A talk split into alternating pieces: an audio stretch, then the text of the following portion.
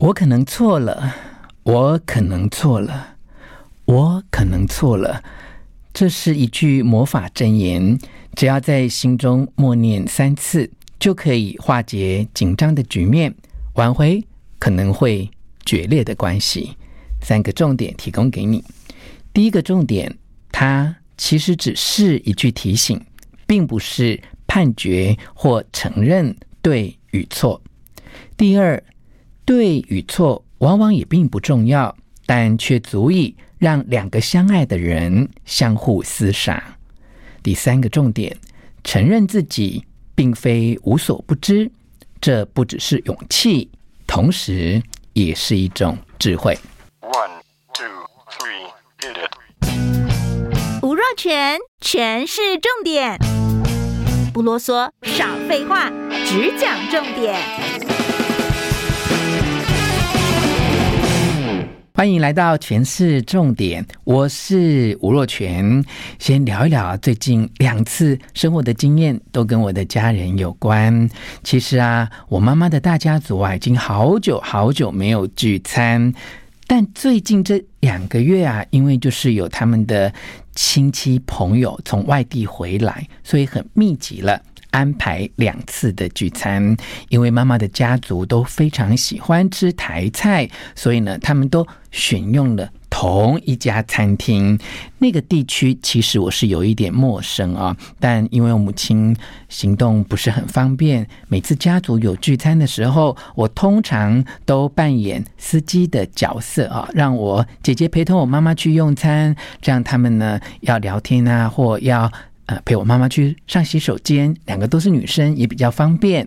那因为呢，席次没有很多，所以我通常就没有参加，只是当司机，把我姐姐跟我妈妈载到那一家餐厅之后，我就会离开、哦。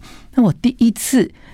去这一家餐厅的时候，因为不太认得路啊，所以呢，我就错过了一个路口啊。那再转一次呢，就绕一大圈之后，哎，总算把他们。安全的送下车哦。那我一直对哪一个路口要转弯这件事情呢？因为我曾经错过一次啊，所以我有非常深刻的印象哦。那第二次聚餐的时候呢，我就知道要从哪一个路口转弯才不会再绕路哦。但偏偏呢，我正要决定在某一个路口转弯的时候，哎，我姐姐啊就在车上，很坚持的告诉我说。不是这个路口，我跟你讲，不是这个路口，这个地区我很熟，不是这个路口，你转错了。当时我其实是有一点小激动啊，因为我明明上次就错过了，所以我特别记得要在哪一个路口转弯。我不知道为什么我姐姐当时，呃，是因为有时间的压力，或有其他心情的问题啊？为什么她那么坚持，一定要把我心中认为是错的转弯的？路口很坚持他的想法，而且还一直指责我呢。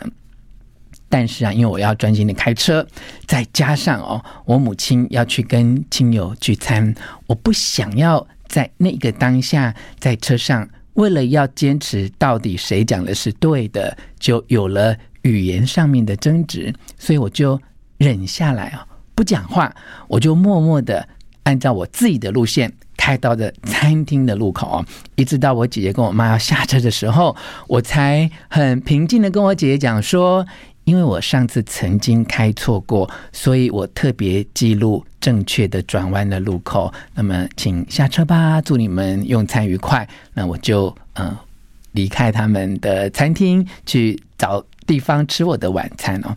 那那一次的经验会让我觉得，呃，我很成功的克服了。心里面一些情绪的自然反应哦，照过去呢，我可能就会很急的跟他争辩说，就我在开车嘛，就听我的嘛，而且我就觉得这个路口才对啊，闭嘴啦等等哦，可能就会有这种情绪的反应。但经过人生很多历练，我忍下来也成功了，克服了那个当下的情绪的冲突哦。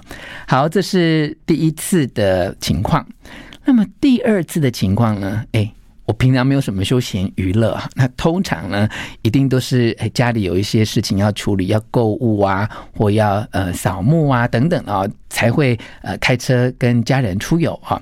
那有一次呢，我们就在车上，又是我妈妈跟我姐姐在聊天，当时呢，经过了一家火锅店，不晓得为什么，妈妈就聊到这个火锅店用餐的状况跟价格啊。那我印象当中。在这个火锅店用餐，两个人大概餐费是一千多块钱啊。但我姐姐非常坚持说，一个人是一两百块。我心里面觉得，怎么会差距这么大呢？她一直告诉我说，这是国中高中生最常聚餐的地点，它价格不可能贵，就一两百块而已。可是我明明记得，我之前有跟某某人来吃过一次，好像吃了一千多块啊。那一样的状况又发生哦。我当时其实很想跟我姐姐说，为什么每次有这些资讯上面的差异，你都会一路非常的坚持你自己的看法，而不想要听听别人的意见呢？但呢，我自己也想说，诶，我很久没来用餐，会不会是我记错哈？那当然，因为自己的一些人生经验，也会发现说，其实有一些火锅店，它有可能一个锅底是一两百块，可是你加点的一些肉片或其他火锅料。哎，价钱就会到一千多块，这也是有可能的事嘛。所以我当时就默默的也没有争辩，一直到我们开车到了某个定点之后，我就偷偷把我的手机打开，上网划了一下，发现哎，真的像我想象中的那样，哎，它的锅底呢，大概一个人份，平均来讲大概是两百五左右哦，所以也符合我姐姐讲的一两百块左右这样的一个。价格的范围，那我讲的也没错哈。你如果想要善待自己，要真的能够吃饱的话，加点一点肉片跟火锅料，两个人很可能就会超过一千块哈。好，这两次经验我跟你分享的是，其实不论是跟家人或你的伴侣或你的朋友，或在其他的场合啊，有这种语言伴随着情绪的冲突，你能够忍住。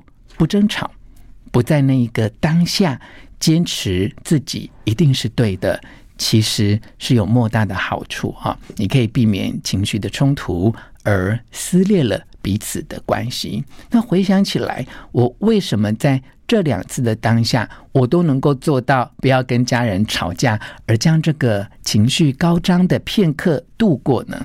当然，最近这一二十年来，身为一个家庭的照顾者，把我的很多很多的脾气都慢慢的磨圆啊。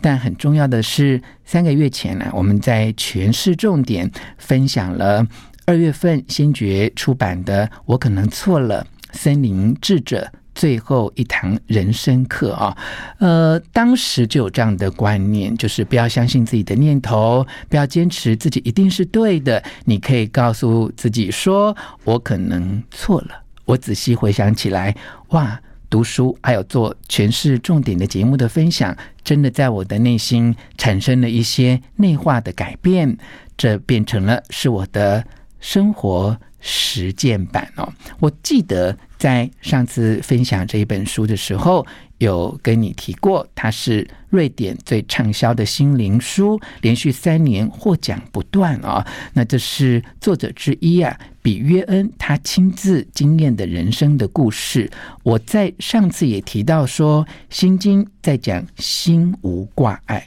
如果没有烦恼牵挂，这是一种人生的境界的话，那么一般人都会以为心无挂碍是指从此心中没有烦恼牵挂哈。但其实这是一个很难到达的境界。只要你还活着，你的心就一定有一些挂碍。但你可以从不要盲目相信自己的念头开始啊，譬如不要坚持自己一定是对的，不要觉得人家是故意挑你的毛病，或要故意对你不友善。三个月之后再跟你分享这本书以及我的生活实践，我觉得我可能错了。这句话也对应了《心经》的无智亦无得。你有这样的智慧，有这样的知识，有这样的判断，但是你不坚持，也许看起来就像你没有这个智慧，没有这个判断一样，但也避免了你跟别人之间情绪的冲突，以及情感的撕裂。我可能错了，它真的就是一句魔法真言，只要在你的心中默念三次：“我可能错了，我可能错了，我可能错了”，就可以化解紧张的局面，挽回可能会决裂的关系。很多人之所以说不出口，主要的内心的挣扎是：那我就觉得我是对的啊。那我怎么有可能错呢？可能会有这样的挂碍哦，所以我要三个重要的提醒给你哦。就第一个，我可能错了，它只是一句对你的提醒，它的重点在可能，而不是错了，所以它并不是判决或承认对与错的标准。第二，其实，在跟你所在意的人相处的时候，对与错往往并不重要。但却足以让两个相爱的人或在意的人彼此厮杀。第三个重点是承认自己并非无所不知，这不只是勇气，其实也是一个非常高的智慧啊。通常我们在情绪冲突的当下，也许真的很难做到。但如果你可以透过今天听完诠释重点，以及我分享的生活实践的经验，慢慢的去提醒自己，一次又一次的提醒自己，我可能错了，我可能错了，我可能错了，你就会越来越觉得自己可以活得很谦卑，活得很自在，你的内在也会因为你的自我提醒而变得。更成熟，就像我可能错了。这本书有一段话说，在一个人所有的关系中，只有一种真正伴随自己一辈子，从第一口气直到咽下最后一口气，那当然就是我们和自己的关系。想象一下，如果我和自己的关系的特点，它应该是慈悲而温暖，透过宽恕的能力。忘却那小小的差错，这不就是很有价值的人生吗？你可以想象一下，如果我们能够以温柔和蔼的眼光来看待自己，甚至带一点幽默感来看待自己的瑕疵，想象一下，如果我们可以毫无保留的关爱自己，就像我们对待孩子或别人那样，这对我们会有很大的好处。我们内在的神圣心境。就会开始萌芽。这本书哦，并不关于宗教，也不是要告诉你如何过生活，更不是要你接受一套新的信仰。它是要帮助你能够活得更愉快、更自在，而且用清晰明智的方式和自己的思想和情感有更深的感情连结。我可能错了，我可能错了，我可能错了。希望你喜欢今天的诠释重点，分享给你的亲戚朋友，并且给我们五颗星的评价。诠释重点，我们下次再见。